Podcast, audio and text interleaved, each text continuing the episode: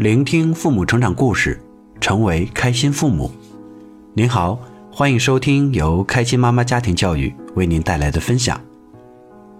今天分享的内容是：孩子总说我不行，父母该如何激励？作者：春春的春天，儿子十一岁。文章来自开心父母三六五成长联盟学习群。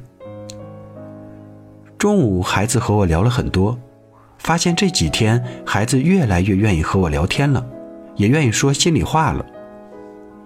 因为马上就要考试了，孩子说压力很大，说自己不行，自己不聪明，自己肯定考不上金奖，全是否定自己的话。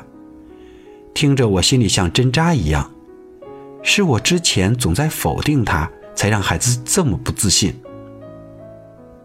我非常真诚地向儿子道歉，是妈妈以前做的不对，总说儿子没有做好的地方，妈妈以后一定改，你愿意原谅妈妈吗？儿子说愿意，您最近改了很多，我很喜欢。我摸了摸孩子的头，说谢谢儿子相信妈妈，妈妈知道儿子一直在努力，坚持，虽然最近情绪不好，也影响到了学习。因为孩子考进了辅导学校的尖子班，优秀孩子太多，孩子不适应了，动力明显不足了，能做的题也不做了。但是儿子一直在坚持，从来没有放弃，并且几乎没有缺过课。老师都说你是很有希望的，就等着你调整好自己的状态呢。儿子说：“老师真的这么说吗？”我说是啊，你不相信妈妈，还不相信老师吗？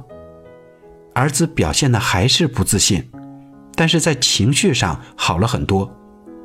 爸爸也说，老师和爸爸聊过，说很看好班里的两个同学，其中一个就是你。我也把四年级语文老师说他是将来的学霸这件事儿又搬了出来，孩子的情绪才好了过来。还说想进省实验班，除了有脑子，还得勤奋呢。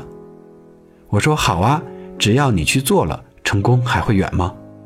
孩子说：“我一定会这么做。”下车以后，我们在家门口的面馆里吃饭，老板一碗一碗的端，孩子把前两碗推给了爸爸和我，自己等到最后一碗。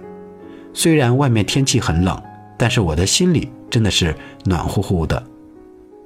总结，通过这件事，让我明白了正强化有多么重要，以前对孩子的伤害有多大。第二，父母坚持写作业，我发现孩子的优点不是一点点。面对孩子自我否定，与其说教式的告诉孩子没事儿没关系，不如去用心体会孩子内心的感受。首要是接纳情绪。让孩子看到希望，自然就会有行动力。